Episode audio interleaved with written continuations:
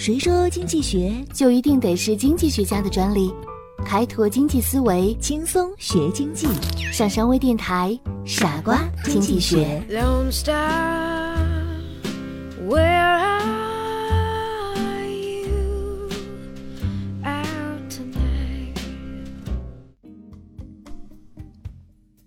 经济学家琼·罗宾逊夫人曾经说过：“学习经济学的目的。”不是为了找到一大堆答案来回答经济问题，而是要学会不被经济学家欺骗。尽管微观经济学或者说宏观经济学是那么有趣，但以往总是经济学家和决策者们在唱主角。现在，让我们回到经济学的原点，共同探讨如何将经济学运用到生活中，使我们过得更幸福快乐。大家好，我是上山，欢迎收听。傻瓜经济学。沃尔特·奥肯曾经说过，在建立一幅经济世界的科学图像方面，定义扮演着重要的角色。今天就让我们一同来看一看经济学第一定义：经济学前提，经纪人假设。有一位富人在纽约市的多家报纸上刊登了一美元卖宝马车的广告。人们起初并不以为然，因为一美元是不可能买到宝马车的。一周过去了，没有人去买这辆廉价的宝马。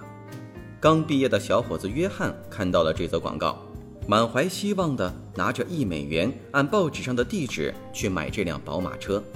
很快，约翰就和卖车的妇人办好了手续。约翰问：“为什么这辆宝马车只卖一美元呢？”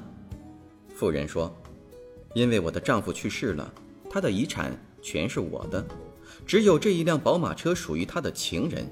根据他的遗嘱，要把这辆车拍卖，拍卖所得的款项全部归他的情人，所以一美元即可。”于是，约翰高高兴兴地开着宝马车回家了。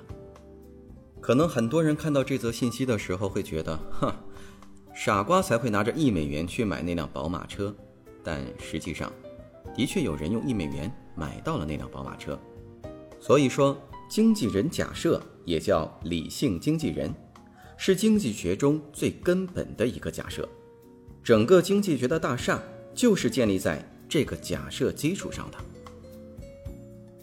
经纪人假设认为，因为资源的稀缺性，每个人都受到资源稀缺的约束，比如收入的限制、时间的限制。价格的限制等，人的思考和行为都是在既定的约束下追求自己利益的最大化。如同上文中的约翰，他很乐意用一美元去购买一辆宝马车。所谓经纪人假设，就是指作为一个个体，无论处于什么地位，其人的本质是一致的，即以追求个人利益、满足个人利益最大化为基本动机。都希望以尽可能少的付出获得最大限度的收获，并为此可以不择手段。亚当·斯密在《国富论》中的一段话，对理性经纪人有比较清晰的阐述。我们来看一看，他说：“我们每天所需要的食物和饮料，不是出自屠户、酿酒家和面包师的恩惠，而是出于他们自利的打算。我们不说唤起他们利他心的话。”而说唤起他们利己心的话，我们不说我们自己的需要，而说对他们有好处。亚当·斯密的这段论述向我们表明，人和人之间是一种交换的关系，能获得食物和饮料，是因为商家们要获取自己最大的利益。大卫·李嘉图提出来经纪人的流氓假设，这又是怎么回事呢？社会是由一群无组织的个人组成的。每个人以一种计算利弊的方式为个人的利益行动，每个人为达到这个目的，尽可能的合乎逻辑的思考和行动。在经济学家的眼里，千差万别的活生生的人都是理性经纪人，不懈地追求自身最大限度的满足的理性的人。显然，经纪人都是自利的，以自我利益的最大化作为自己的追求。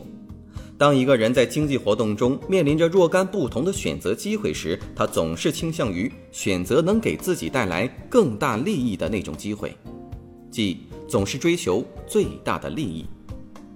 因此，理性经纪人是自利的，但自利并不完全等于是自私。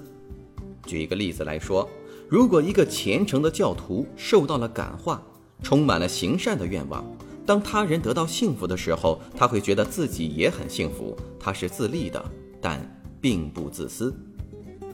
无论个体的行为是成功的为个体带来正的经济利益的流入，还是带来负的经济利益的损耗，在做出决策时，个体都是理性的经纪人。在社会以及经济活动中，人人都是理性经纪人，包括此时正在收听节目的你。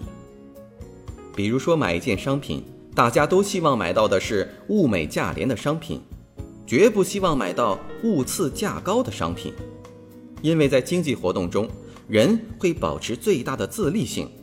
也许在结果上，我们可能会不小心买到了物次价高的商品，但这个并不会改变个体是理性经纪人这一事实。可以说，理性经纪人是经济学最基本的概念之一。你了解了吗？欢迎收听今天的《傻瓜经济学》，我们下期节目再见。